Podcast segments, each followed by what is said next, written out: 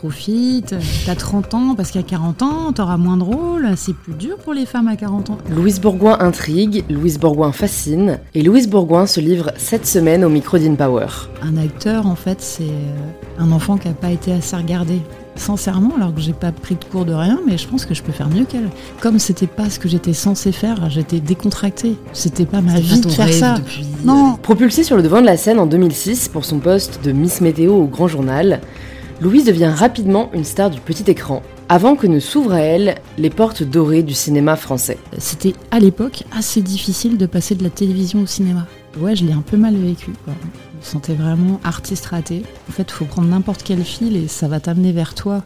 T'as décidé d'arrêter la télé? Je suis allée vers la famille qui m'accueillait qui en fait. J'ai arrêté de me battre contre les portes fermées.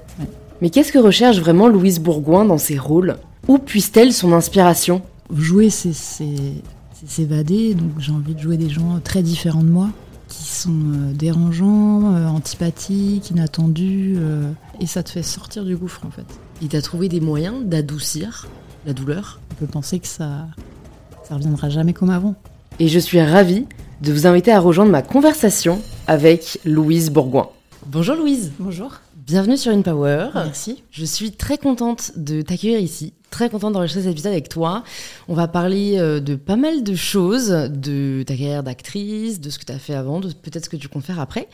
Mais la première question que je pose à tous mes invités, c'est de se présenter de la façon dont ils le souhaitent. Eh bien, je suis actrice, j'ai jamais fait de théâtre, je m'appelle Louise Bourgoin et je fais aussi un peu de dessin entre les tournages. Tu vas nous expliquer le lien entre les deux.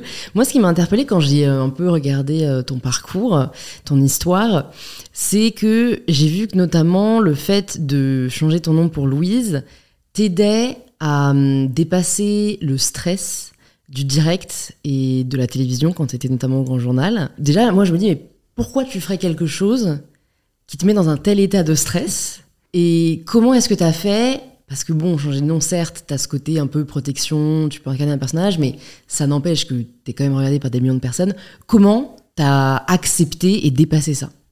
Tu poses beaucoup de questions en une, je vais essayer de faire une réponse multiple. Euh, en gros, euh, il y a énormément d'acteurs qui disent qu'ils font des choses en tournage qu'ils ne, font, qu'ils ne feraient pas dans la vie. Par exemple, des acteurs qui ont peur de l'eau et euh, qui peuvent jouer des plongeurs, etc. Parce que dès lors qu'ils sont dans un personnage, ils arrivent à se surpasser. Et ça m'a fait le même effet, sans trop savoir que ça allait me le faire, en choisissant un pseudonyme, Louise, parce qu'il y avait déjà Ariane Massenet en plateau, et que je m'appelle Ariane, et qu'il fallait que je change de prénom vraiment trois jours avant euh, la première émission du Grand Journal, donc il y a 15 ans.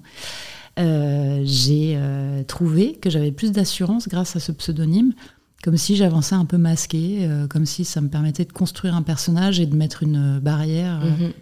des limites tout simplement. Et autre chose, pour répondre encore à ta question, pourquoi on fait un truc si stressant alors qu'on a peur de le faire? Bah, C'est l'excitation d'avoir envie de, de plaire et de faire rire, euh, tout en ayant très bien conscience que c'est regardé tous les soirs en direct par 2 millions de personnes et que si on dit une connerie, c'est repris sur Internet. C'était déjà le cas à l'époque, mm, c'était les mm, débuts, mm. mais euh, j'en entendais parler si c'était raté. Euh, heureusement, comme c'était un quotidien, à flux tendu, un truc raté était compensé par un truc plus réussi le lendemain et donc les gens oubliaient assez vite en fait. La volonté de plaire, est-ce qu'elle n'est pas dangereuse parce qu'elle vient forcément avec son pendant, c'est-à-dire la peur de déplaire. Comment tu le vis, toi, euh, ces Alors, années Chez moi, euh c'est un peu psychanalytique et c'est très particulier parce que je m'adressais beaucoup à mon père avec lequel j'ai pas grandi, que j'ai vu ponctuellement. Il regardait toutes mes météos, il enregistrait tout, il a regardé mes films aussi. Maintenant, il, te l'a dit Comment tu l'as su Oui, bien sûr, il me le disait. Et, euh, et je m'adressais beaucoup à lui, en fait. C'est comme si on avait un rendez-vous quotidien tous les soirs à la même heure. Euh, je pense que quand on... C'est marrant, c'est euh, un réalisateur que j'aime beaucoup qui s'appelle Alejandro Jodorowsky, qui a fait La montagne sacrée, etc., des films très surréalistes dans les années 70, qui a notamment écrit en partie Dune, etc., qui disait un acteur, en fait, c'est euh, un enfant qui n'a pas été assez regardé. Alors, c'est un peu ça, c'est-à-dire qu'il y a, y a quelque chose d'un peu enfantin chez tous les acteurs que j'ai rencontrés et une envie qu'on ne peut pas vraiment expliciter, un peu inconsciente d'être vue. Mhm. Et euh, moi, c'était clairement euh, l'envie d'être vue par mon père. Non pas qu'il ne me voyait pas quand je le voyais, c'est juste que j'ai pas grandi avec lui, donc j'avais vraiment un besoin de reconnaissance à ce niveau. Et c'était son avis qui comptait. Donc après, quand je l'ai perdu en 2011, c'était hyper bizarre pour moi de réinventer un but et de, de me motiver autrement. Et donc, finalement, je vis pas le fait de déplaire d'une façon habituelle. Parce que là, du coup, j'en ai un peu la personne qui finalement n'est plus là pour. Euh, ouais, voilà. Donc maintenant, finalement, ce qui me motive, c'est jouer des personnages euh, qui sont euh, dérangeants, antipathiques, inattendus, qui me permettent, en fait, pour jouer, c'est s'évader. Donc j'ai envie de jouer des gens très différents de moi. Et c'est ça qui me, qui me motive maintenant. Le plaisir du jeu. Qu'est-ce qui t'a amené derrière les écrans? Parce que je crois que j'ai vu une interview où tu disais que tu n'aimais pas forcément les écrans quoi de base.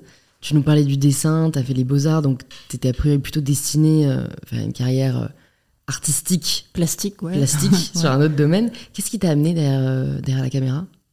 Devant la caméra Écoute, j'étais aux Beaux-Arts 5 ans et l'année de mon diplôme, j'étais hyper angoissée parce que je trouvais que mes profs, ils étaient très bons en théorie, mais c'était très tabou pour eux de parler de débouché, de travail. Qu'est-ce qu'on mm. va faire après les beaux-arts?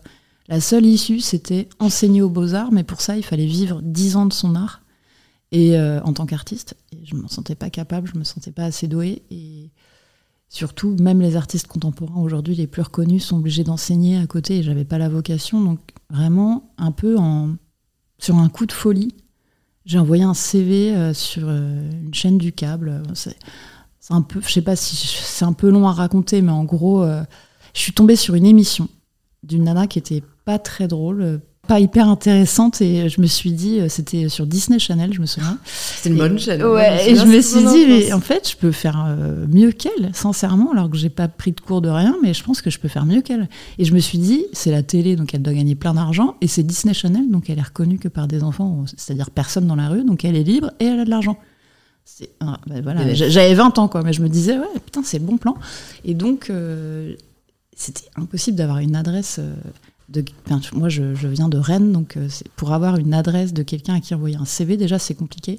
Mais je suis allée sur le site de, Disney, Chanel, ou TJ, je sais plus, un truc pour enfants. J'ai chatté avec un des animateurs et je lui ai pas dit, j'ai 20 ans et je veux, pas je veux prendre ta place.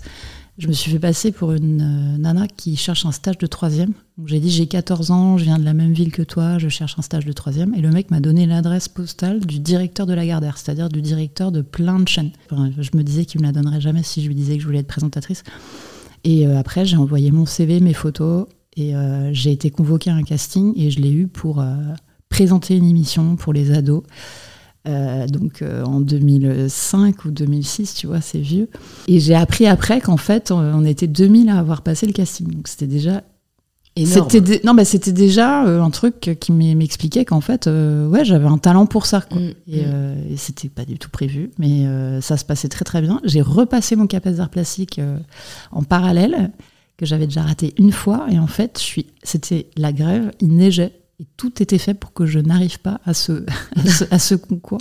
Je suis arrivée cinq minutes euh, après la fermeture des portes, donc je n'ai pas pu passer mon CAPES. Je suis arrivée en retard, c'est vraiment la, la, loose totale. Et donc je me suis dit, c'est un signe, et en fait, je suis allée complètement dans la télé. Euh, après, euh, il y a un cadreur sur cette émission du câble qui m'a dit, cherche quelqu'un à Canal. J'ai fait un casting encore parmi des milliers de nanas, et j'ai été prise, mais je pense que j'avais une inconscience et euh, aussi, comme c'était pas ce que j'étais censée faire, j'étais décontractée. Ouais. C'était pas ma vie de faire ça. non, si je l'avais euh. pas eu, j'aurais pas du tout été triste, quoi. C'était mm. euh, une sorte de truc marrant.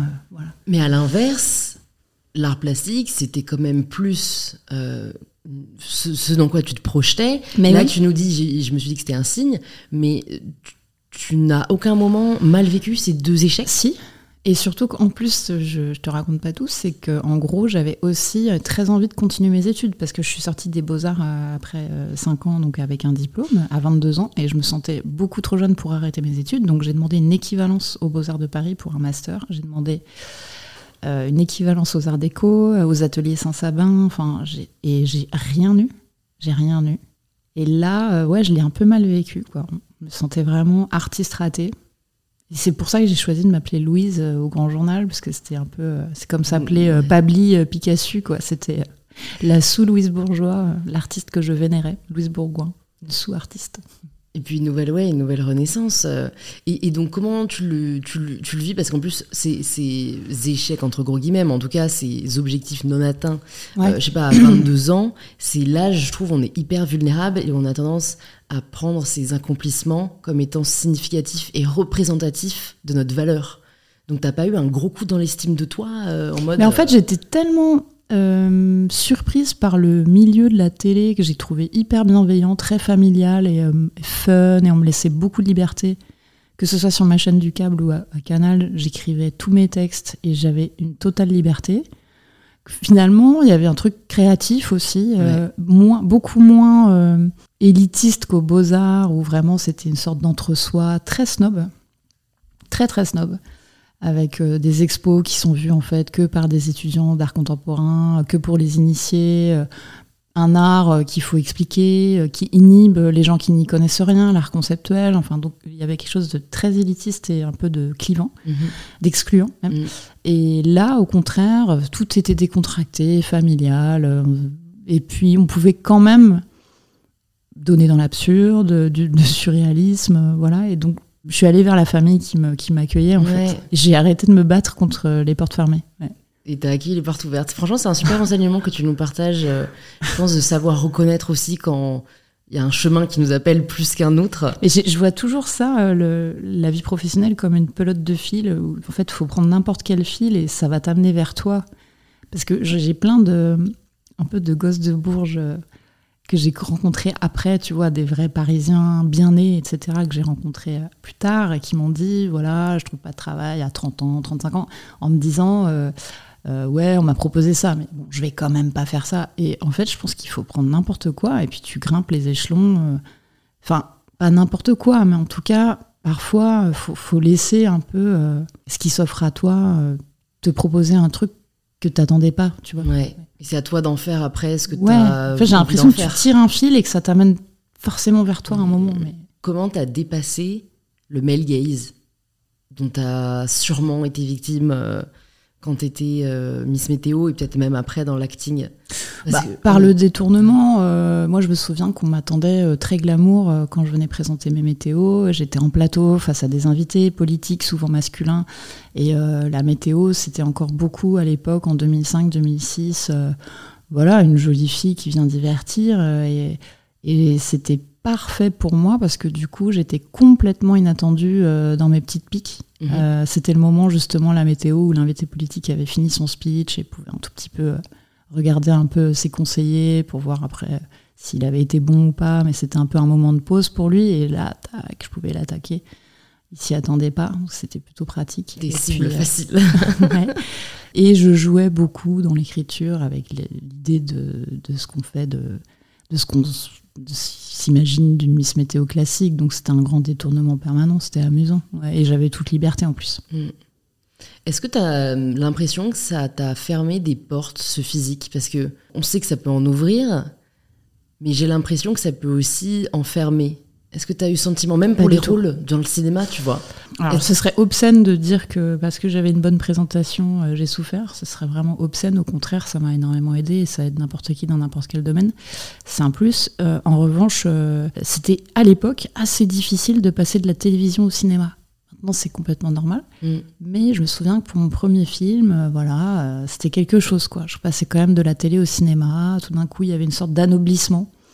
Euh, comme si la télé était un peu vulgaire et le Mhm. cinéma quelque chose de très haut de gamme. une forme d'élitisme, Il y avait, il y quelque chose, euh, ouais, Beaux-Arts. une sorte de. J'avais l'impression d'être un peu transfuge, quoi, de, de passer euh, vraiment à, à un autre milieu social. Et pourtant, ce premier rôle, il était quand même très cliché. Ouais. Tu jouais une Miss Météo, mais, mais cagole, et, et voilà, euh, on va dire, qui est représentatif du stéréotype qu'on peut en avoir. Ouais, mais j'avais un premier rôle féminin avec Anne Fontaine. J'étais nommée au César. Là, j'ai Et ça, t'a- tu t'es pas dit en recevant le script, euh, ah non, j'ai pas envie qu'on m'enferme dans euh, ce, ce personnage. euh, après, c'est sûr, j'aurais que des rôles de potiche. Enfin, tu vois, Si, il pourrait y avoir ce stress, quoi. si, je me suis dit ça. Surtout que quand j'ai fait le casting, j'avais pas lu le scénario. Et D'accord. quand je l'ai lu, je me suis dit, ah, mais quel est con, qu'elle est con cette, euh, Audrey Varela. Euh, c'est pas possible d'être aussi con. Mais comment on peut m'imaginer dans ce rôle quoi? Ça m'avait vexé. Je me suis dit ça, je suis quand même, je suis pas cette fille quoi. Et euh, c'est complètement débile parce que c'est un régal de jouer quelqu'un qui est loin de nous et que c'était un personnage assez savoureux à jouer dans le sens où elle est vraiment complètement con. Et puis l'impact qu'elle a sur cet homme, elle va complètement chambouler sa vie, elle lui retourne complètement le cerveau alors que c'est un magistrat, voilà, très en vue très médiatisé, euh, d'un certain âge. C'était assez savoureux à jouer. Mais au tout début, ouais, je m'étais dit, oh là là, mais elle est insupportable. Et j'avais proposé à Anne Fontaine qu'elle soit astrologue, présentatrice de l'auto. J'étais, ouais, on peut trouver un job ridicule, mais peut-être pas Miss Météo, ça va me retomber dessus. Et puis elle m'a dit, ah non, non, il n'y a rien de plus gratiné que la météo, on va garder ça. Et toi, à cette époque, tu as décidé d'arrêter la télé? Quand est-ce que c'est fait la décision de te consacrer au cinéma? Bah, En fait, au bout de trois mois de météo, on m'a proposé ce film. Je l'ai tourné euh, l'été suivant. Après, j'ai fait encore une année de grand journal et le film est sorti, puisque les films ils sortent toujours un an après. C'est vrai. Ouais. Ça, c'est bizarre d'ailleurs. C'est pas dur d'être en promo. Enfin, tu vois, moi j'écris. C'est étonnant. C'est dur de là, je vais faire la promotion de mon livre qui sort en poche alors que je viens d'en écrire un autre. Ouais, c'est. Bon, c'est pas dur, mais c'est un exercice. Il faut, se remettre, faut se remettre dedans, quoi. Ouais, faut se remettre dedans. Moi, j'aime bien avoir des trucs dans ma sacoche. C'est-à-dire que s'il y a un échec avec un film, tu te dis, ouais, je m'en fous, dans trois mois, il y a celui-là qui sort, ça va être génial, tu vois. Y a... Moi, ça me rassure d'avoir des trucs euh, en avance, des petits coups d'avance. Comment tu le vis euh, quand c'est pas la hauteur de ce que tu espérais Le film? Le film, ton jeu, euh, les critiques, peu importe, mais que tu vois, ça. Plutôt bien, plutôt bien. En fait, il y a quelque chose sur lequel tu n'as aucune prise, c'est que quand tu lis un scénario, même si ça te plaît et que le scénario est très bien ficelé, malheureusement à la réalisation, tu peux être déçu voir le film et te rendre compte que bah, merde, il a pas de rythme, euh, il s'est pas assez rapproché des visages, euh, c'est froid, c'est, euh, bah, il n'a pas gardé cette séquence, il l'a supprimé, etc. Mais là, on n'y peut rien en fait. Donc, au, tout début, je, vivais mal et, et, maintenant, je me dis bon bah voilà, Hmm. Tant pis. Ouais, t'arrives à Mais là, bah ouais, je peux rien faire. ouais, c'est vrai, c'est de la sagesse. Hein. Alors, il y, a des, y a des acteurs que je ne citerai pas qui sont très interventionnistes, qui vont au combo, qui vont au montage, qui disent non, ça, tu me remets ça, qui voient les premiers montages et tout. Moi, je suis pas comme ça. Je laisse toute liberté euh, au, réel. Tu vois, jamais je me permettrais d'aller en salle de montage. Ah, je comprends les deux. Enfin, si t'as donné ta personne tu vois, que, que t'as envie que le film soit réussi, tu peux. Après, ça dépend de la façon dont tu le fais. Pourquoi pas tu peux, tu vois, donner ton avis au moins je trouve ça bien qu'il puisse être impliqué. Après, si c'est euh, autoritaire, là, on entre peut-être dans, dans, autre chose. Qu'est-ce qui fait, quand tu reçois un script, que tu acceptes de jouer dans un film ou non? Il bah, faut que j'ai un besoin impérieux de le jouer, quoi. Il faut que je, je, comprenne ce personnage et que qu'il y ait quelque chose chez elle qui me que je trouve intéressant à jouer, tout simplement. En fait, c'est drôle parce que je viens de terminer un tournage de Samuel Tess pour un film qui s'appelle Je le jure, je joue une jurée d'assises dans un procès. Et euh, je me plains beaucoup de mes problèmes à quelqu'un qui en a de beaucoup plus importants. Et du coup, dans ma complainte, il y a une sorte d'obscénité quoi par rapport à lui, ces vrais problèmes que le spectateur connaît, elle, elle les connaît pas.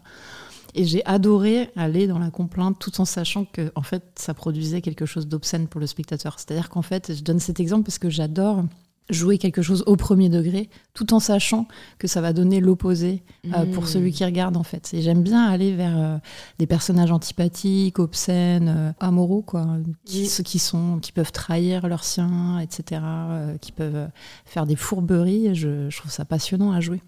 En fait, ça, ça met en lumière des travers humains que qu'on voit peu au cinéma et euh, je trouve que c'est un régal à jouer. Ça m'interpelle dans ce que tu dis, le côté euh, elle étale ses problèmes alors qu'ils ne sont rien par rapport à ceux de quelqu'un d'autre. Oui, parce que je, donne cet exemple parce qu'en fait, si tu veux, euh, moi je suis hyper sincère quand je parle de mes problèmes, mm, évidemment, mm, mm. mais j'ai mon plaisir de jeu, c'est de savoir que ce que ça va produire, c'est radicalement différent pour le spectateur de ce que je ressens en tant qu'actrice. C'est ça qui m'intéresse. Ah.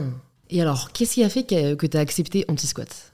Alors, Anti-Squat, ce qui m'a plu justement chez ce personnage, c'est que c'est un personnage qui est pris en étau un peu tout au long de ce thriller euh, politique et haletant entre euh, sa survie et euh, son empathie pour les autres en fait. Mmh. Donc finalement, elle doit manager des gens qui sont résidents dans un immeuble, qui payent un loyer extrêmement faible, en échange de garder les lieux et de protéger le lieu du squat. En fait, c'est permis en France aujourd'hui depuis juillet dernier. Ça s'appelle la protection par occupation. Il y a plein de boîtes privées qui vont proposer à des propriétaires de louer de grandes parcelles euh, pour des loyers euh, très, très faibles à des gens qui, en échange, devront garder les lieux et protéger le bâtiment du squat. Ce sont des lieux qui sont amenés plus tard à être transformés, euh, vendus, détruits. Euh, voilà, ce sont des lieux un peu en transit. Et du coup, les gens précaires qui vont profiter de, ces appartements, de ces loyers, euh, bah, ça peut les précariser encore plus parce qu'il y a tout un tas de règles qui sont assez restrictives. Par exemple, si l'immeuble est vendu, ils ont une semaine pour partir. Même pendant la trêve hivernale, euh, ils peuvent pas recevoir euh, d'invités chez eux, pas avoir d'enfants, euh, pas avoir d'animaux, pas faire de fêtes.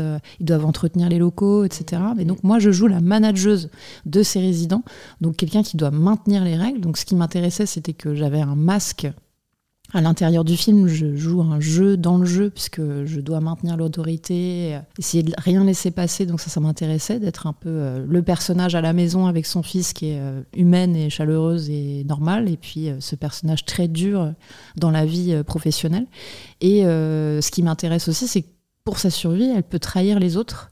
Et donc, elle c'est pas un personnage particulièrement sympathique. Enfin, elle est très dure, quoi, très combattante et euh, elle, ne s'est rien passé, elle n'est pas dans la séduction. C'est ça qui me plaisait chez elle. Comment est-ce que tu te prépares pour un tournage? Qu'est-ce qui va faire que tu te dis à la fin d'une journée ou d'une semaine euh, que tu es particulièrement fier de, ta performance?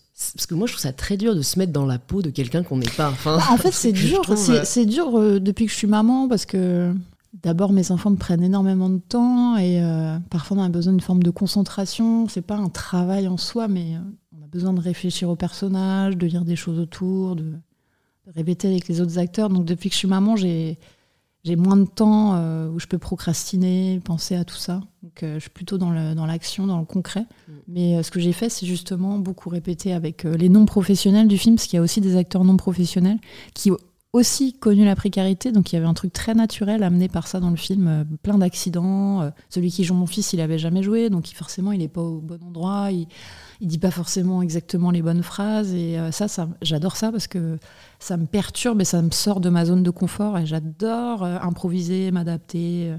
Ça crée beaucoup de naturel, ça. Et pour préparer Inès, c'était ça, c'était des lectures avec les, non-professionnels. Et puis, j'ai lu un livre aussi qui m'a intéressé sur le milieu des agents immobiliers, qui s'appelle La précarité en col blanc, la, vulnérabilité des agents immobiliers. Et puis, voilà. C'est presque un travail de recherche, quoi, pour. Euh, un peu. Endosser, souvent, j'ai l'impression d'être. le costume, quoi. Ouais, souvent, j'ai l'impression d'être une espionne. Je tout d'un coup, on te dit, bah là, tu vas être prof de latin, tu vas apprendre trois pages de texte en latin, tu vas, tu, vas faire deux mois à 4000 mètres pour la montagne de Thomas Salvador. J'ai tourné entièrement à 4000 mètres, j'avais jamais fait de ski de ma vie, donc euh, j'adore ça. Tu quand même ou pas? Non, pas du tout. Ah non, pas du tout. Mais j'ai pas eu peur. Je me suis pas rendu compte en fait. Je savais pas du tout qu'on respirait à 70% et je me rendais pas compte. Il m'a dit, t'es sûr, tu peux aller à 4000 mètres? Moi, j'étais allé à 2000 mètres, donc je lui ai dit, ouais, pas de problème. Mais, mais, mais en fait, c'était hyper intéressant. J'ai gravi l'aiguille du midi sans jamais avoir fait de ski de ma vie, quand même. Ah. Mais euh, non, c'était super. Et euh, en plus, j'avais fait un entraînement avant pour vérifier que mon corps pouvait, parce que tout le monde ne peut pas. Tu dois passer un test avant. Ça s'appelle hypoxie, hypoxie, je sais plus. C'est pas un truc qui mesure ton niveau d'oxygène? Ouais, c'est ça. en fait, on te, on te fait tu vas sur un vélo euh, d'appartement, on te met un tuyau dans la bouche, euh, c'est relié à un truc qui t'envoie de l'air. Tout d'un coup, il n'y a plus d'air et on vérifie que ton corps et ton sang réagissent bien au fait d'avoir moins d'air. Ah ouais, non, c'est, Sinon, je pouvais pas faire le film. Quoi. Le croit, hein. ouais, ouais. Et t'as déjà fait un rôle de, d'action de, Moi, c'est un truc qui me fascine en ce moment. Les, les... Et c'est souvent des mecs, du coup, ça m'énerve. Ouais. Mais j'aimerais trop apprendre à, tu vois, à me défendre comme ils font dans les films. ah, moi j'adorerais. Ce qui est chouette, c'est que euh, ce que tu nous partages là, c'est que en fait, toi, tu apprends vraiment, quoi. C'est, ça te donne tout des le monde, tous les acteurs. à chaque film. Bah, chaque film. T'acquiers des compétences autres que celles que tu as déjà, qui est de jouer. Bah ouais, ouais. T'es un peu obligé de te renseigner sur le métier. Euh, même chose pour le film de Thomas Liliti. Euh, un métier sérieux, je joue une prof de SVT, on, écrivait nous-mêmes nos, cours avec euh, les autres, Vincent Lacoste, Adèle Exarchopoulos, ça c'était super aussi. T'écrivais vraiment tes De se plonger là-dedans. Ouais, ouais, ouais. Enfin, on me donnait un thème, tu vois, je regardais ce que faisaient les autres profs sur Internet et tout, mais t'écris, ouais. Ouais, c'est passionnant. d'action, euh, d'apprendre à te battre, ça doit être une compétence qu'après t'es contente d'avoir, quoi. Bah ouais, exactement. J'aimerais bien faire un film d'action pour ça d'ailleurs. Ah, voilà, pour les personnes qui Ça, nous écoutent, vous savez, euh, vous contactez Louise. Et dans, pour revenir à Anti-Squat, ce qui m'a interpellée, c'est que en réfléchissant, euh, parce que j'ai eu la chance de voir le film euh, en avant-première, mais là, quand vous nous écouterez, il sera déjà en salle, donc vous pouvez aller le voir. Mais j'ai pas mal réfléchi après parce que j'ai trouvé que sociologiquement, il était très intéressant. Et c'est ça que j'aime bien euh, avec le cinéma français, c'est que il y a le film, donc il y a le divertissement, mais quand on creuse derrière, il y a toujours des couches de messages, et ça, c'est nous, avec nous-mêmes, qui les explorons ou pas. Ouais, bien sûr. Et je me suis dit, il y a un truc dans le film, moi, le message que j'en ai ressenti, c'est que obéir, c'est réussir, mais que désobéir, c'est faire bouger les choses. Et j'ai l'impression qu'il y a un peu ce choix bah, auquel Inès est confrontée, c'est que elle, si elle obéit à donc l'agence immobilière, euh, elle peut monter euh, les échelons et voilà avoir la sécurité qu'elle recherche. De l'autre côté, il y a son fils qui lui tient tête et qui lui fait ses blocus euh, au lycée parce qu'on sent que lui, ce qu'il veut, c'est faire bouger les choses. Je me suis dit, est-ce que toi, tu le ressens comme ça Et est-ce que tu arrives à réconcilier les deux dans ta vie? Parce qu'en fait, c'est assez vrai de manière générale. C'est que le, le système veut qu'on le respecte pour pouvoir, euh, pour pouvoir un peu le maîtriser et évoluer. Mais d'un autre côté, faire bouger les choses, avoir un impact, ça demande souvent de désobéir. Bah moi j'ai beaucoup de chance parce que je, je- j'exerce un métier qui m'épanouit complètement et qui est facile à côté du travail d'Inès, ça n'a rien à voir. Donc euh, ce que je peux dire en tout cas c'est qu'à mon humble niveau en tant qu'actrice, parfois euh, désobéir m'a permis d'aller plus loin que- qu'en restant obéissante et ça m'a servi dans le sens où parfois un metteur en scène euh, propose une idée un peu euh, peut-être évidente par rapport à la scène qui se présente et en désobéissant, en sortant complètement de ce qui est attendu, on raconte quelque chose euh, qui est plus humain, plus vrai ou plus près finalement de ce qu'il voulait dire alors qu'on fait l'opposé. Et donc parfois, euh, c'est drôle, c'est Michel Bouquet qui dit qu'il faut écouter son metteur en scène d'une oreille distraite, mais parfois il faut oser désobéir. J'ai mis un temps fou à le faire parce que j'ai un naturel assez scolaire et je pense que ça s'apprend, désobéir, et euh, c'est bien. Enfin, en tout cas dans mon métier. Et euh, là, justement, le film questionne beaucoup la servitude volontaire. C'est-à-dire qu'en fait, il faut rappeler que anti-squat, c'est une loi qui était mise en place en 2018 à titre expérimental, qui vient de passer en juillet. Mais euh, cette loi, donc, elle, permet aux propriétaires, donc, comme je le disais, de louer des parcelles euh, à des résidents qui sont là en échange pour d'un faible loyer, là pour garder l'immeuble. En fait, euh, ces propriétaires, on leur impose des règles qui sont extrêmement euh, restrictives, en dehors du droit commun, et euh, bah, ils les acceptent parce qu'ils sont dans, des situations très précaires. Et donc, ça parle de ça, justement, de comment les résidents que je manage vont s'allier en disant mais en fait ce que vous nous imposez ce n'est pas normal on n'a pas à prendre des heures de notre week-end pour entretenir le jardin sachant qu'on paye un loyer etc etc donc euh, ils vont apprendre à désobéir. Moi je vais leur faire croire que je vais dans leur sens et en fait je vais les trahir pour garder mon emploi. Donc euh, il y a effectivement une obéissance à la fin pour survivre avec mon fils. Mais elle est dans une telle vulnérabilité avec son fils qu'on peut le comprendre et lui pardonner. En fait, ça m'a beaucoup rappelé euh, un film de Ken Loach, je sais pas si tu l'as vu, Sorry, We Missed You. C'est un film génial sur un chauffeur, un livreur en fait, qui est pressurisé euh, par, euh, par euh, son travail. Et c'est vraiment un beau film anti-squat parce que justement, ça parle des rapports humains et cet exemple de, de, de nouveau métier, quoi, de manageuse de résidents euh, pour éviter le squat, c'est vraiment une belle allégorie quoi, du monde du travail tel qu'il est aujourd'hui, de l'ubérisation, du fait qu'on demande aux gens d'être extrêmement flexibles. Et tout est très mouvant comme ça et c'est assez angoissant. Et comme tout va très très vite et que c'est très nouveau, on a du mal à, à savoir euh, Quelles sont où les où limites, poser hein les limites tout simplement. Ouais. Et ce que ça questionne aussi, euh, pour moi, ce film, c'est les limites de l'individualisme. Parce que je me suis dit, mais en fait, le principe du libéralisme et de, et de l'individualisme, mais c'est que la recherche de l'intérêt particulier mène à l'intérêt général. Mhm. Et je trouve qu'on voit dans le film que c'est pas le cas. Qu'il y a une faille aujourd'hui avec ça.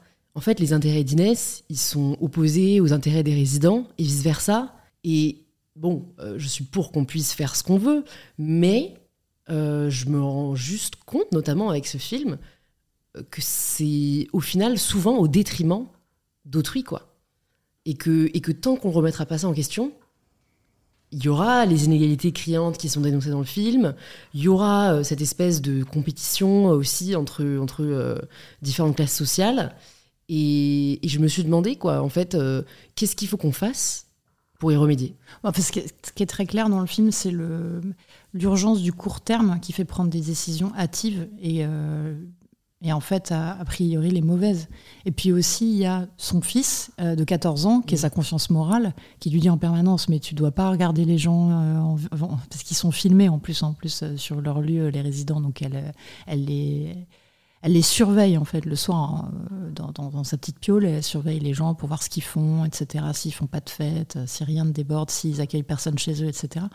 Et son fils euh, la, la, la, reprend en disant que c'est pas normal en fait, que c'est une violation de vie privée.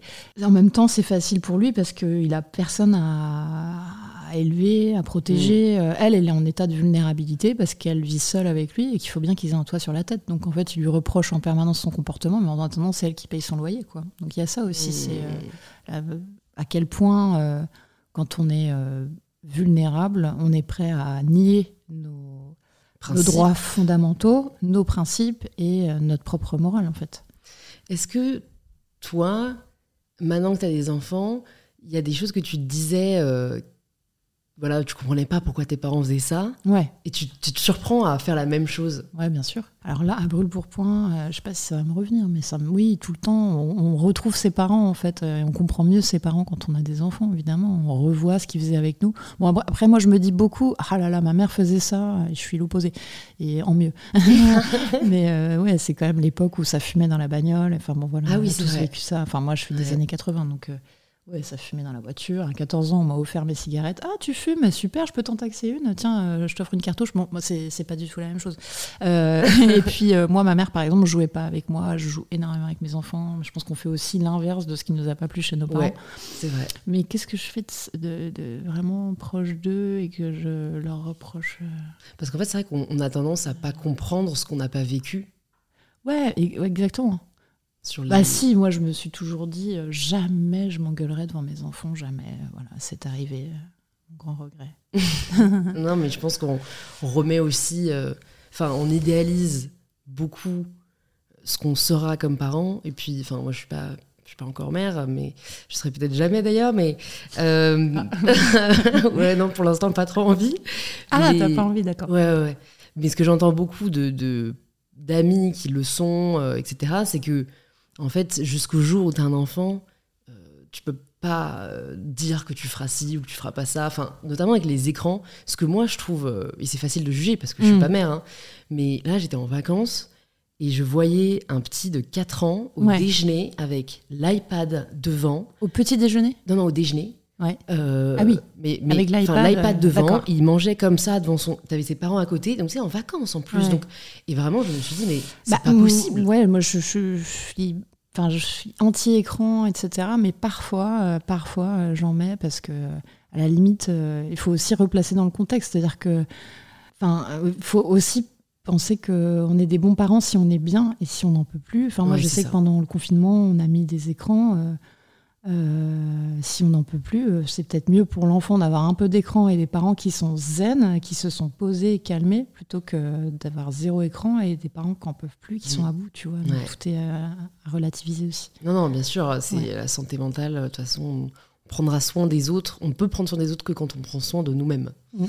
Ce que j'aime bien, voilà, c'est le côté très engagé du film et, et voilà, dénonciateur des failles de la société. Est-ce que toi, il y a des sujet qui te qui t'indigne, qui te enfin voilà que tu aimerais changer aujourd'hui dans la société actuelle à part euh, enfin on le sait tous voilà les problèmes euh, très graves de faim euh, et de précarité. mais voilà, est-ce que toi, il y en a qui te touchent particulièrement? Moi, je suis très proche d'une amie qui tient l'association Mamama. C'est une association qui s'occupe des ah, femmes en détresse. avec eux. Ouais. ouais. tu les connais ouais. Magali Bragard, donc qui s'occupe des femmes en détresse avec leurs enfants et qui aide aussi euh, les hôpitaux, euh, qui apporte euh, les soins de première nécessité pour les enfants en très bas âge, etc., de maman seule. Et en fait, ce qui m'a plu dans ce film, c'est que non seulement ça parle des dérives d'une loi qui vient de passer et bah, vraiment de, l'abus au travail, et en même temps, bah, ça parle aussi de la vulnérabilité des parents solos, pas seulement des femmes seules, mais mmh. voilà, des familles monoparentales. Et c'est un sujet qui me touche particulièrement. Moi, j'ai grandi seule avec ma mère, je sais combien c'est difficile et combien c'est précarisant euh, d'être seul avec un enfant, quoi. Non, c'est sûr, et stigmatisant. Et, euh, Ouais. Ça a duré combien de temps le tournage d'Anti-Squat Très peu de temps. C'est un tout petit film de moins d'un million d'euros. C'est vraiment. euh, c'est important d'en parler le plus possible. Et je fais vraiment tous les plateaux pour le défendre parce que c'est intéressant aussi quand on est acteur de parler de quelque chose qui est un peu plus grand que les petites contingences de son personnage. Quoi. Je suis fière d'avoir la Ouais. responsabilité de parler de cette loi et aussi de, de ce dispositif qui est tout nouveau, qui existe déjà beaucoup en Angleterre et en Hollande, mais qui vient d'arriver en France, qui va changer la façon de louer. Parce que si on peut pas être présent dans ces locaux-là avec enfants, il va y avoir de plus en plus d'enfants à la rue euh, avec leur maman. Quoi. Maintenant, je me demandais, parce que du coup, il a été tourné avant que la loi ne Ça soit duré- adoptée. Oui, avant, mais en revanche, c'était déjà mis en place à titre expérimental depuis 2018. Et c'est ce qui avait inspiré le metteur en scène. D'accord. Et du coup, euh, ouais, on a tourné 32 jours en catastrophe, en hiver, avec le jour qui tombe vite. Ah Tout ouais. était fait très dans l'urgence. Donc, euh, ouais, le fond a épousé la forme un peu. on était aussi dans un vrai immeuble désaffecté pendant 32 jours. Et euh, c'était, on était vraiment euh, baignés dans, dans cet univers glauque, quoi, faut Ouais, le dire. Moi, ouais. j'ai toujours voulu voir à, à la lecture du scénario ces grands open space investis par euh, des gens un peu perdus avec leur- leurs petites affaires intimes. Et euh, je trouvais que ça créait une image complètement irréelle, un peu post-apocalyptique. Et voilà, en fait, c'est aujourd'hui, c'est pas, c'est pas futuriste. Comment tu arrives à hum, préserver ta santé mentale et ton bien-être quand tu tournes des rôles euh, difficiles, psychologiquement? Bah, en fait, je suis rattrapée par euh, la vie, le quotidien, et à la limite, c'est plus facile depuis que je suis maman parce que euh, mes enfants, euh, dès que je passe la porte, ils me ramènent tout de suite dans le concret de regarde ce que j'ai dessiné, on joue, nanana, et, et du coup. Enfin, je sais pas, faire je- la distinction ils- entre les eux, deux. ils quoi. me rappellent beaucoup à la réalité et ils me Mhm. permettent de me décentrer. Alors qu'en re- en revanche, avant d'être mère, j'avais tendance à trop cogiter, à me prendre la tête. Est-ce que j'ai bien fait ci Est-ce que j'ai bien fait ça Et eux, ils, ils m'attrapent tellement que j'ai plus le temps de penser à ce genre de choses. Et donc, c'est un peu. euh, ils sont ma garantie de santé mentale. Mmh. Ouais. Est-ce que tu te laisses une, euh, un délai entre les tournages? Est-ce que tu dis il me faut, je sais pas, euh, au moins une semaine, deux semaines avant de Ouais, retourner même. un Ouais, autre rôle? Ouais, quand même. Je me laisse au moins deux semaines de délai, carrément, le serait-ce que pour. euh, Et encore, ça m'arrivait rarement d'enchaîner à deux semaines et j'ai pas aimé ça, franchement. Parce que pour, ne serait-ce que pour intégrer les textes, moi j'ai besoin d'apprendre mes textes à fond et très longtemps à l'avance, au moins un mois et demi avant, pour bien qu'ils infusent en moi, bien les digérer, être très à l'aise avec euh, l'impro autour du texte, ou en tout cas euh, vraiment, voilà, pas y penser, surtout Mm. pas y penser quand je le dis. Euh, donc ça c'est très désagréable. Ça arrivé très peu de fois. Si je, je suis un soldat, je l'avais enchaîné avec un, une- un téléfilm de Lucas Belvaux et j'avais été très malheureuse parce que j'avais vraiment eu une semaine entre les deux. Je le, je le referai pas. Tu disais que tu n'allais pas forcément faire de l'acting toute ta vie. Qu'est-ce que. Non mais j'adorerais. C'est juste que voilà, euh, la vie, euh, elle est parfois surprenante et si j'ai des moments euh, deux trois ans sans tourner, euh, je saurais comment rebondir. Ouais. Pour l'instant, c'est pas arrivé. Tu rebondirais comment Mais j'ai plein d'idées, j'ai plein de choses à faire aussi. Pour moi, j'ai plein d'illustrations à faire. J'ai vu que tu avais illustré un recueil de poésie érotique. Ouais. Qu'est-ce qui a fait que tu as voulu faire ce projet? Écoute, en fait, pour la première fois, j'ai exposé mes dessins à 40 ans, là, euh, en décembre dernier, et euh, j'ai eu une agent de dessin qui s'appelle Ariane Jeffard, que j'apprécie beaucoup, Ah, qui bah est oui. agent littéraire aussi. Oui, qui est l'agent de Mona Chollet notamment. Bah, voilà. Ouais, ouais, ouais. Bah, autrice que j'adore, Mona Ouais. Chollet, évidemment. Et euh, Ariane Jeffard, elle m'a tout de suite euh, représentée pour le dessin et présenté euh, les éditions Segers. Et ils ont eu l'idée de ce recueil d'anthologie euh, de poésie érotique. Donc il y a 1000 ans euh, de poèmes. On a rajouté un peu des autrices parce que c'était un peu trop masculin. Et puis j'ai fait 50 planches de dessins érotiques pour eux et c'était génial. Et 50? C'était un rêve. ouais, ouais, 50 planches. Et c'est sur du papier calque, donc qui se pose. les dessins sont sur du calque, ça se pose sur les textes. Enfin, ils ont fait une super belle jolie édition et ça, ça va être dans les librairies le 11 octobre. ouais. Ok, Ah, bah, c'est le jour d'anniversaire de ma sœur. On t'embrasse, Pauline. Un beau cadeau d'anniversaire. Voilà. Ça t'apporte quoi, euh, l'illustration dessinée? Bah, je suis euh, le seul maître à bord, donc ça me. Il y a Mm. plein de choses. D'abord, ça me canalise parce que je dessine euh, avec un seul trait et je fais pas de trait de crayon au préalable.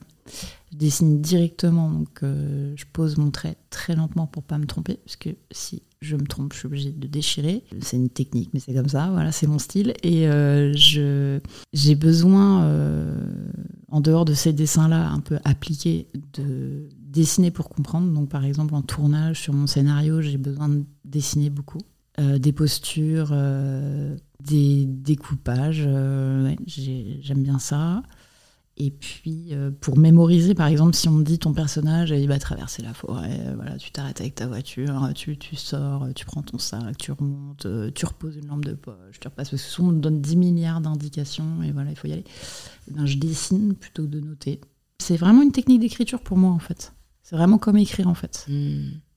C'est une forme de thérapie. hein. Enfin, moi, c'est comme ça que je le vois. hein. non, Les gens mais c'est même pour, pas euh, un exutoire ou une thérapie, c'est vraiment euh, un moyen d'expression, mais, mais vraiment comme on écrit, quoi.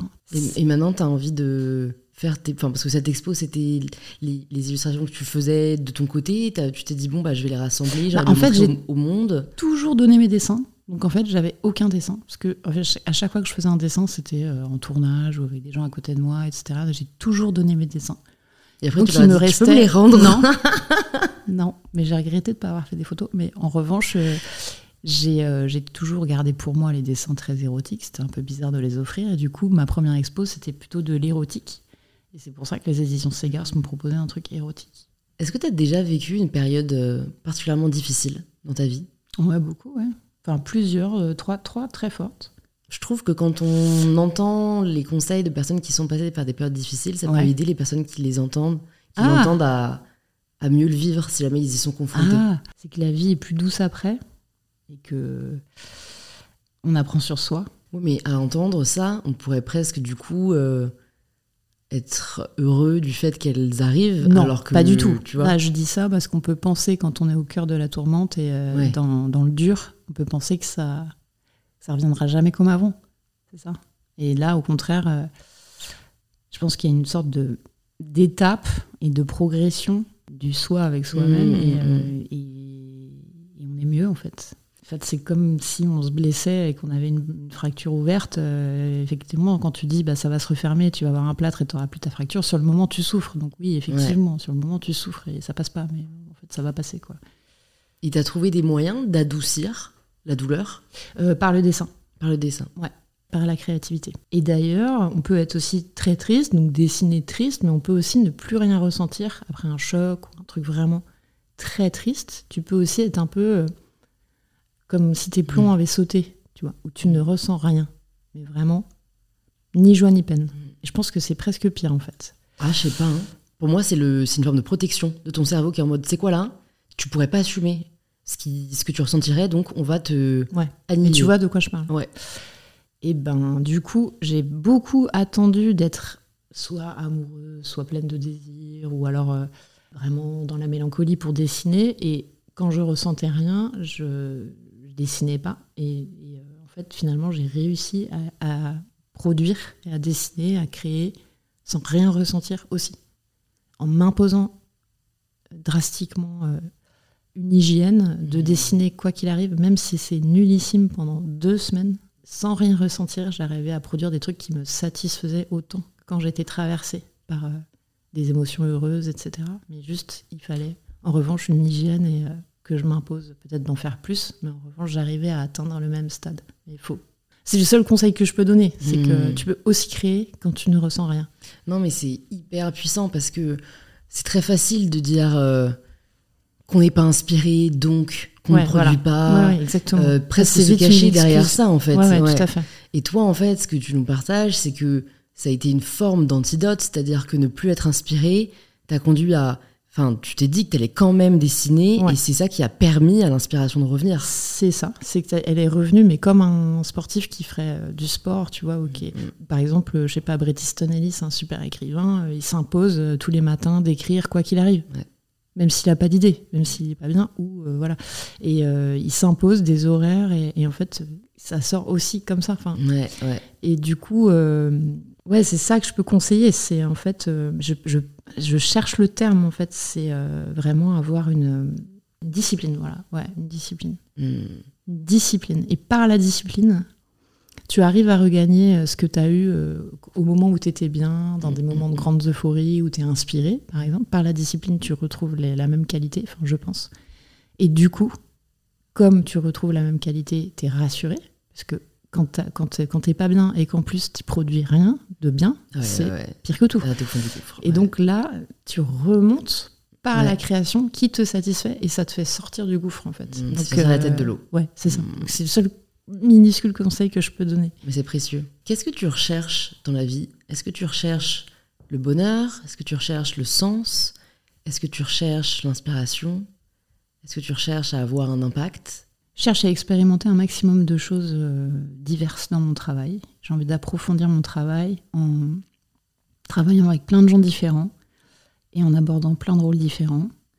Euh, je cherche à rendre mes enfants heureux et je cherche aussi à m'améliorer euh, dans le dessin. Et je voudrais aussi raconter par l'image, donc par le dessin ou par la mise en scène. T'arrives à accepter que réussir dans l'un induit forcément sacrifier un autre Euh, je suis pas d'accord. Ah ouais, c'est Non, vrai Je pense pas. Ok. Non, non. En fait, euh, j'essaye, si jamais euh, j'ai un travail à rendre, par exemple, euh, un dessin à rendre, d'inclure mes enfants et euh, de faire quelque chose avec eux qui me permette de faire ce que je dois faire tout en étant avec eux. Ça me rend créative. Hmm. Tu culpabilises pas? Alors, en revanche, pour les tournages, j'ai énormément de mal, contrairement à plein d'actrices, à prendre mes enfants avec moi, parce que souvent, c'est des décors euh, pas géniaux pour les enfants. Il y a beaucoup d'attentes, faut pas faire de bruit, donc euh, je les ai très très peu emmenés, euh, mais aussi parce qu'ils sont scolarisés maintenant. et je préfère être 100% avec eux, hors tournage, vraiment sans téléphone, complètement dédié, plutôt que de me dire que je suis pas concentrée sur le travail, de pas être 100% avec eux s'ils sont avec moi en plateau en fait. Ouais. Je, je, je- je déculpabilise de scinder les deux. Ouais. Ouais, non, mais je, vois ce que tu veux dire et je pense en effet que enfin, la qualité compte tellement plus au final, euh, le temps qualitatif que tu vas passer euh, avec eux, euh, et puis qu'aujourd'hui, le... on en parle, quoi. Alors qu'avant, c'était tabou. Enfin, je me demande comment faisaient les actrices il y a 20, 30, enfin, il y avait un vrai choix presque à faire. Ouais. Est-ce que tu as l'impression que tu as une, une, dead- une deadline? Euh, Cette statistique, euh, du coup, qui a été menée euh, auprès des acteurs et actrices à Hollywood, où le salaire des femmes actrices augmente jusqu'à 34 ans, puis ne fait que décroître, Mhm. alors que le salaire des hommes augmente jusqu'à leurs 50 ans et reste stable par la Mhm. suite. Ouais, ça m'étonne pas du tout. Je pense qu'en France, ça doit être pareil. Dès 30 ans, en fait, je crois que j'ai fait mon premier film ouais, à 27 ans. Et, et on me disait, bah, tu verras, profite. T'as 30 ans, parce qu'à 40 ans, t'auras moins de rôle. C'est plus dur pour les femmes à 40 ans. Et j'ai jamais autant travaillé à 40 ans qu'avant. Donc, euh, je. On verra, tu vois. je- T'as pas envie de, entre guillemets, te mobiliser pour faire bouger les choses là-dessus? Tu vois, Bah, je le fais que- en le disant dans les interviews. Et puis, euh, je, par exemple, c'est très clair que dans les comédies, aujourd'hui, euh, grand public, c'est toujours le rôle masculin qui est très drôle et la femme les moins. Elle est souvent passe-plat pour que le rôle masculin soit drôle, etc. Euh, et je le dis, ça, c'est très dur de trouver une bonne comédie pour une femme de bon goût avec un rôle principal féminin. Alors, heureusement, il y a de plus en plus de réalisatrices qui se projettent plus dans des Mm. femmes pour le rôle principal. Donc, les choses ch- ont énormément changé en 10 ans. Vraiment. Donc vraiment, ça va vers le mieux là. Je suis plutôt confiante. Et puis euh, le public est vieillissant et les gens ont quand même envie de se reconnaître euh, dans les personnages. Euh, les gens qui vont au cinéma ont plus de 50 ans, donc je, je crois qu'on a quand même un peu d'avenir devant nous là. En fait, c'est terrible parce que je me rends compte à quel point ce qu'on voit définit nos goûts. Euh, je pense vraiment que, que c'est politique, quoi. C'est moi, je me suis surprise. C'était il y a deux ans. euh, je me souviens vraiment, ça m'avait marqué. On cherchait des films de Noël avec ma sœur à regarder. Euh, donc euh, moi, je vois un synopsis, tu vois, film de Noël euh, dans un château. Enfin, tout ce que j'aime, tu vois, les trucs moi très victoriens et tout. Et on commence le film, et en fait, c'était un couple de, de soixantenaires. Et en fait, j'ai eu beaucoup de mal. Parce qu'en fait, du coup, je m'identifiais pas du tout. Et en fait, ça m'a énervé. Je me suis énervée moi-même, tu vois, à me dire, mais. Enfin, ça va pas du tout, Louise, là. T'es quoi Il faut des beaux mecs de 20 ans pour pouvoir regarder le film. Enfin, et en fait, je me suis dit, je pense que euh, c'est aussi juste parce que j'ai tellement été biberonnée à euh, un certain type de comédie romantique que oui, quand tu me mets deux personnes de 60 ans euh, là, du jour au lendemain, ça, ça passe pas trop. Mais du coup, raison de plus de la nécessité de, voilà, de mettre plus de diversité dans les personnages principaux, parce que sinon, je pense que c'est un cercle vicieux qui ne changera jamais. Ouais. Enfin, moi, ça me fait pas ça. hein. Je sais pas, j'ai vu La route de Madison à 20 ans et j'étais à fond dans le film alors qu'ils en avaient 45 ou 50. Mais Mais Moi, il y a un truc qui me gêne, c'est la chirurgie esthétique. C'est-à-dire que quand une euh, actrice en a vraiment trop fait, je sors du film. Ah ouais. Parce qu'en fait, ça lui fait un visage de bourgeoise. Mm. Et euh, dans un film social, par exemple, ça n'a aucun sens. quoi. Parce que pour faire de la chirurgie esthétique, il faut avoir beaucoup d'argent. Ouais. Donc quand tu en as fait, même si c'est réussi, tu as une tête de bourge. Ouais. Puisque tu as les moyens de le faire. Tu as une grosse tête de bourge. Donc tu peux pas faire une caissière euh, ou une prof. Ou... Mais est-ce qu'on les met pas possible, vraiment en dans fait. ces rôles-là? Bah oui, bien sûr. J'ai- Pas de pas- de film par respect pour mes collègues actrices, mais Ouais, ouais, ouais, ouais, bien sûr. Et euh, là, ça me sort du film. Moi, c'est la chirurgie qui me sort vraiment tout de suite. Et bah, parce que là, c'est un peu. Donc il faut oser être sans chirurgie et continuer les films sans. Louise, est-ce que tu aurais une ressource, que ce soit un film, un livre, euh, un recueil de poésie, à recommander aux personnes qui nous écoutent? Ouais, je suis en train de lire euh, un livre de Alma euh, Brahmi. Euh, ça s'appelle Ils sont moi, je suis eux. C'est sublime, c'est aux éditions Mercure de France. Et c'est une mère avec ses enfants, justement, sur la charge mentale, la difficulté de se retrouver en tant que femme à travers voilà, les, ses enfants qui l'accaparent. Et elle veut être une mère parfaite. Et physiquement, elle se compare à Charles Bukowski. C'est très drôle. Et c'est hyper bien écrit. Ok, bah, je mettrai ça dans les notes. Et je vais te poser du coup la question signature du podcast. Ça signifie quoi pour toi prendre le pouvoir de sa vie? Prendre le pouvoir de sa vie, bah, c'est oser devenir qui on est, euh, mettre les limites avec les mauvaises personnes, euh, oser dire non, euh, et puis euh, se regarder franchement dans une glace, quoi. Pas faire ce que nos parents voulaient qu'on fasse pour nous, mais euh, faire ce qu'on veut vraiment pour soi. Et c'est un travail qui prend des années. Je crois que tu nous as montré que tu étais sur la voie. ok, merci. merci Bon, bah, beaucoup. Merci Louise. Et Oh, le dire en même temps, c'est drôle. Ok, 1, 2, 3. Merci, Louise. Merci au vrai d'être arrivé au bout de cet épisode, j'espère qu'il vous a plu. Si c'est le cas, ça nous fait toujours plaisir de lire vos retours, alors n'hésitez pas à nous taguer en story, Louise Bourgoin et MyBetterSelf, et envoyer un petit message à Louise si le podcast vous a plu, je pense que ça lui fera très plaisir. Et si vous cherchez quel épisode écouter ensuite, plus de 250 épisodes sont disponibles gratuitement sur InPower. Il suffit de vous abonner sur la plateforme que vous utilisez là, en ce moment même, et si vous êtes super extra, de le faire découvrir à un proche à la recherche d'inspiration. Je vous dis donc à très vite pour un tout nouvel épisode d'InPower.